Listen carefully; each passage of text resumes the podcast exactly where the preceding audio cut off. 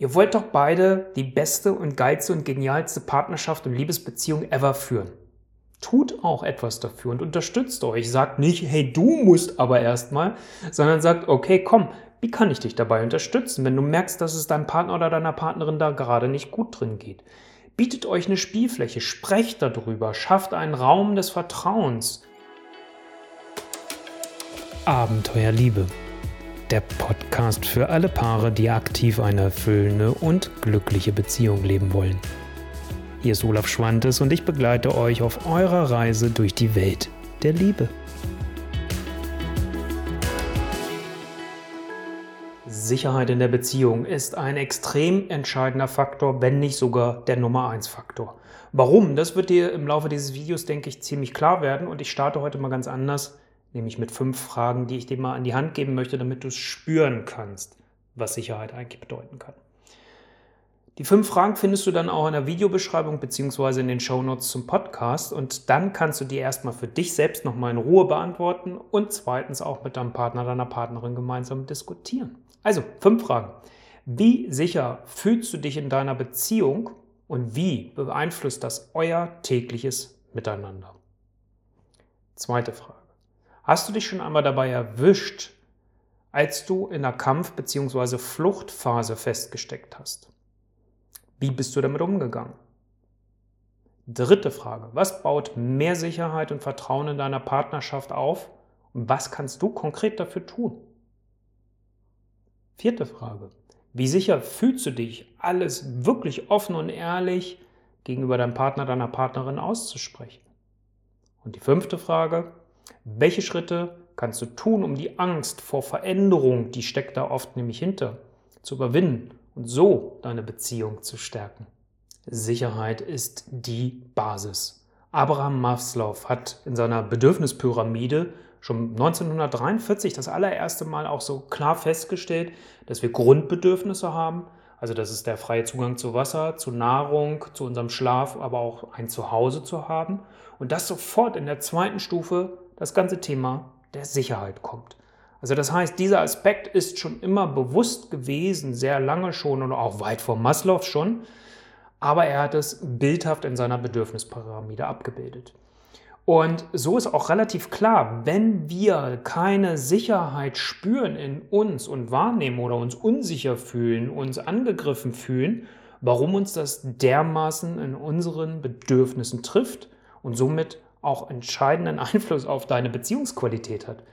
Ich hoffe, dass es damit auch deutlich nochmal klarer wird, wie wichtig es ist, dass du guckst, okay, wie kannst du Sicherheit erlangen? Was meine ich überhaupt mit Sicherheit? Ich möchte mal ein paar Beispiele bringen. Ich habe das über die Fragen ja auch schon eben versucht. Die Frage ist doch letztendlich, hast du das Gefühl, dass du dich in deiner Beziehung, in deiner Liebesbeziehung jetzt vor allem, zeigen kannst, so wie du bist, mit deinen Stärken, mit deinen Schwächen und auch mit dem, was dich auszeichnet letztendlich. Kannst du sein? Kannst du in eine Kommunikation, in den Austausch mit deinem Partner und deiner Partnerin gehen, ohne das Gefühl zu haben, du musst dich sofort rechtfertigen oder verteidigen? Kannst du aber auch jederzeit sagen, du, ich merke gerade, ich bin am Limit und ich kann gerade nicht in diesem Austausch bleiben, aber ich komme wieder zurück. Also kannst du Sicherheit einerseits dir selbst kreieren und nehmen, kannst du aber auch deinem Partner und deiner Partnerin Sicherheit geben. So wie eben gerade mit dieser Aussage, hey, ich muss jetzt mich erstmal hier zurückziehen, weil ich merke, ich kann gerade an dem Punkt nicht weiter. Aber ich komme wieder auf dich zu.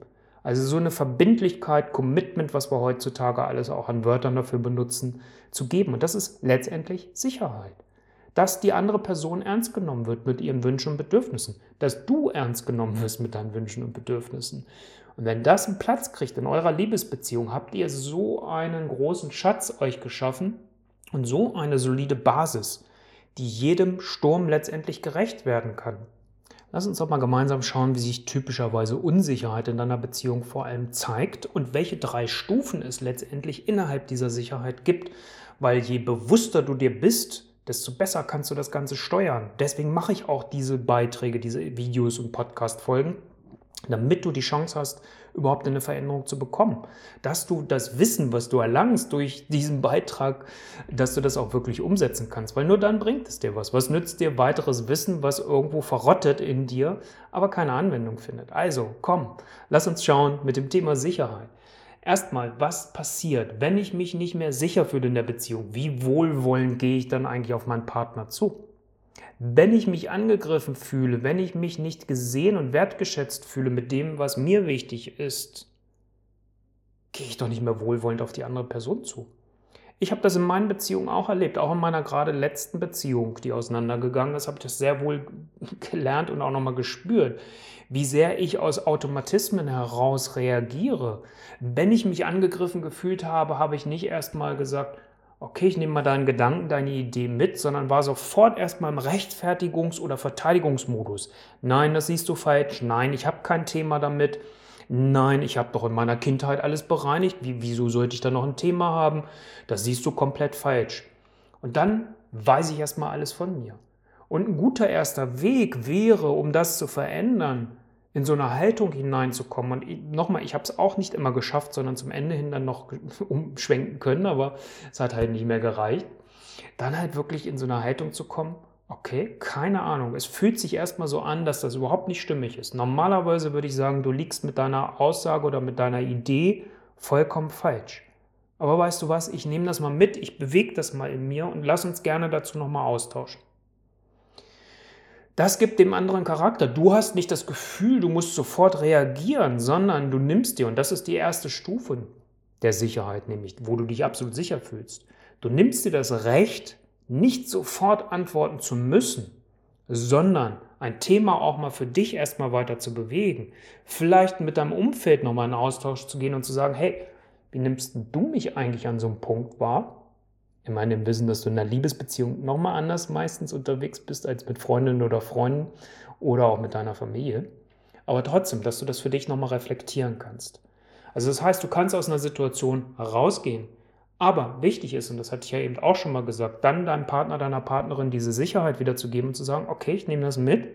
Ich kann dir jetzt noch nicht eine Antwort geben, weil wenn ich dir jetzt eine Antwort geben würde, würde ich mein typisches Verhalten, mein typisches Muster an Land legen, nämlich dagegen gehen und sagen, nein, das ist nicht richtig, nein, das ist falsch und ähm, das will ich gerade nicht machen, sondern ich nehme es mit.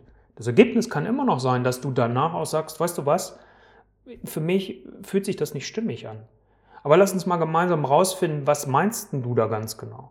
Und so kann man auch letztendlich aus so einer Situation mal ausbrechen. Dann bist du auf der obersten Stufe der Sicherheit. Wie gesagt, es gibt drei Stufen. Das wäre die oberste. die oberste. Die zweite Stufe ist, das habe ich vorhin am Anfang schon mal erwähnt, Kampf oder Flucht.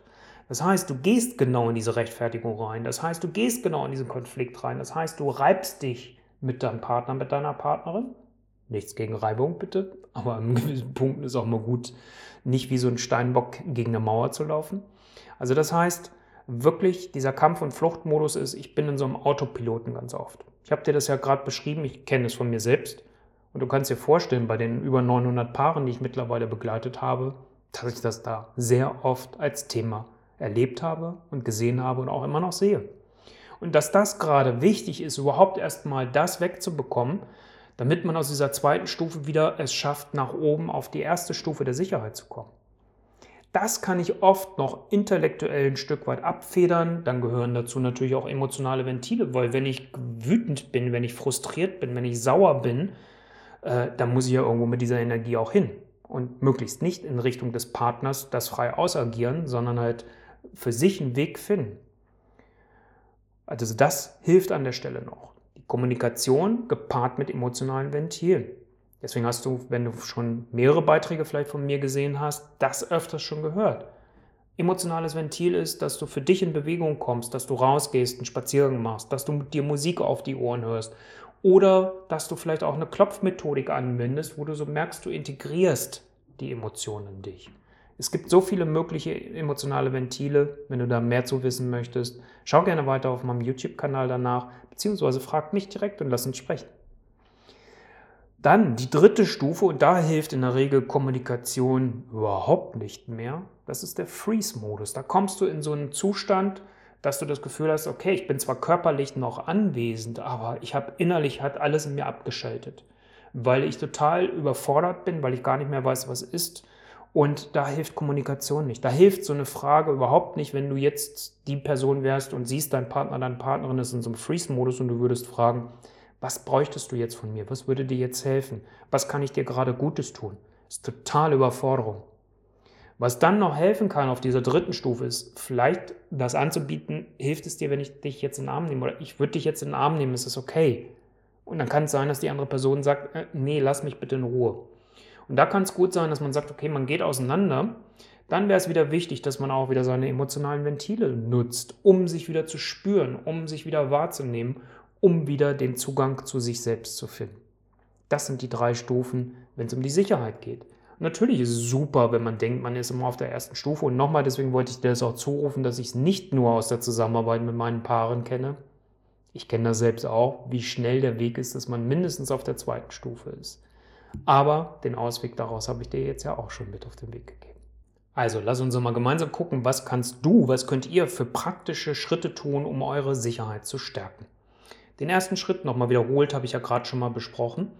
Seid euch über diese drei Stufen in der Sicherheit bewusst und fangt an, die bewusster auch wahrzunehmen und euch da drin zu unterstützen. Ihr wollt doch beide die beste und geilste und genialste Partnerschaft und Liebesbeziehung ever führen.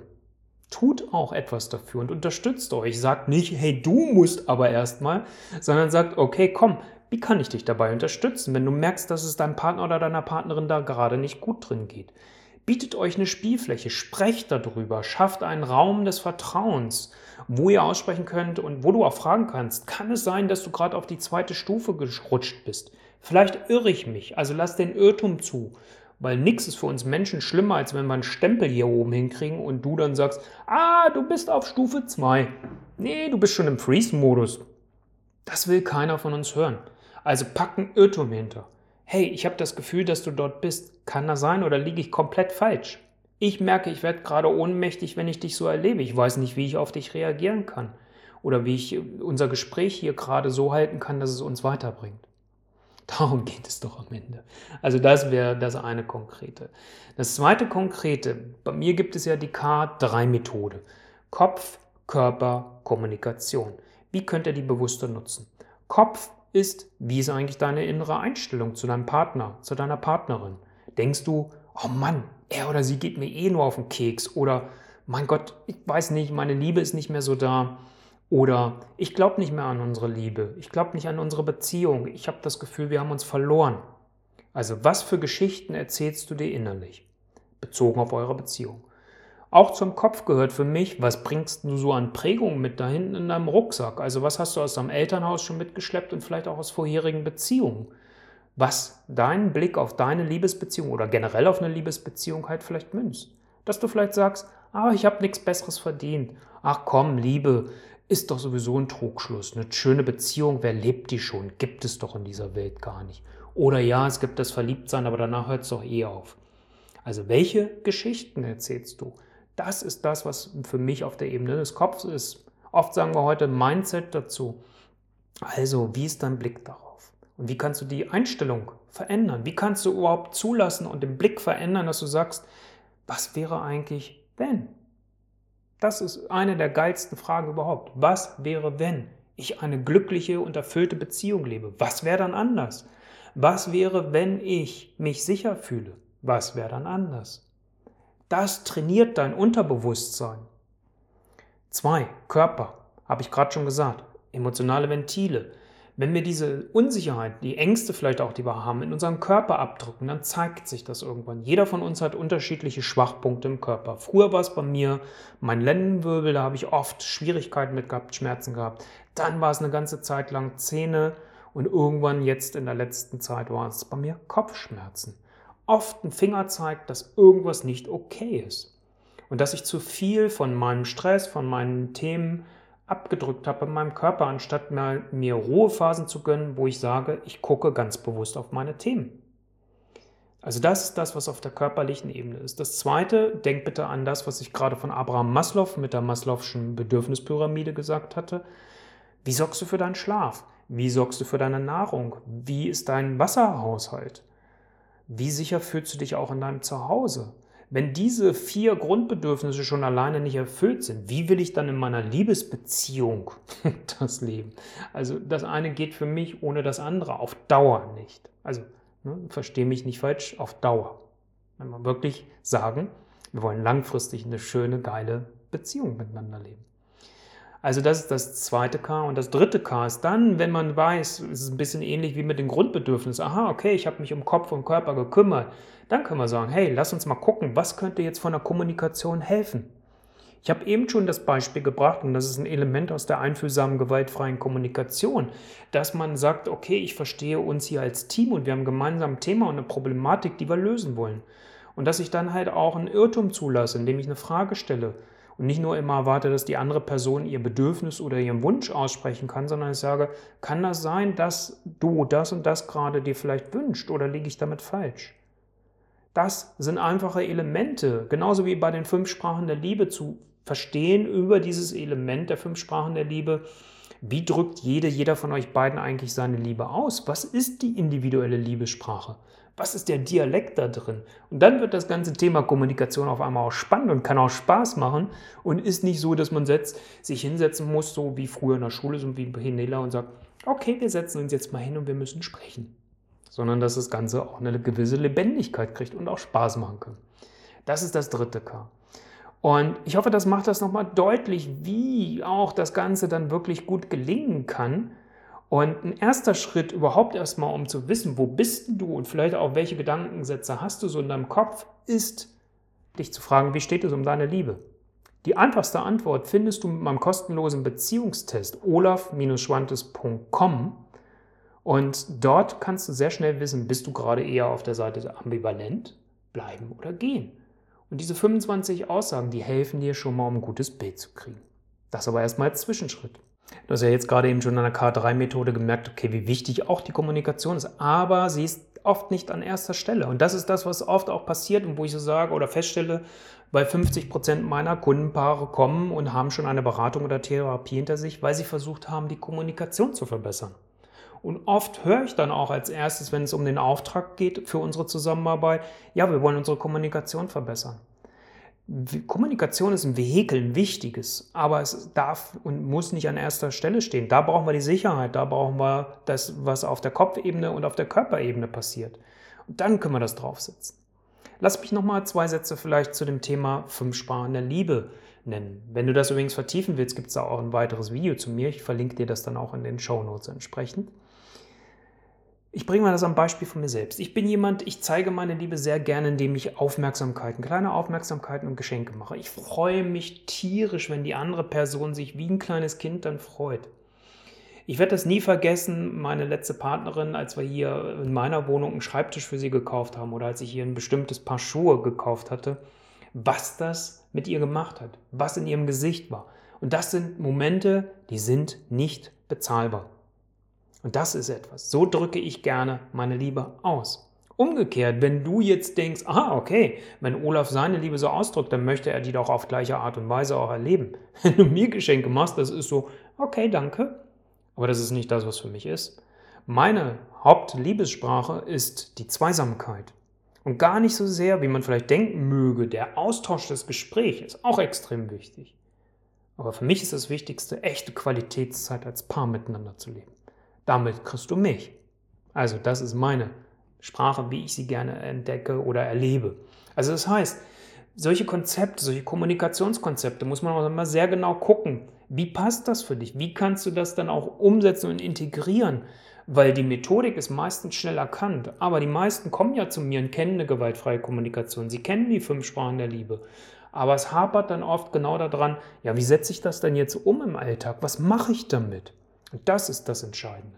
Wissen ist nicht Macht, sondern umgesetztes Wissen ist die Macht und die Power eurer Beziehung. Das ist ganz entscheidend.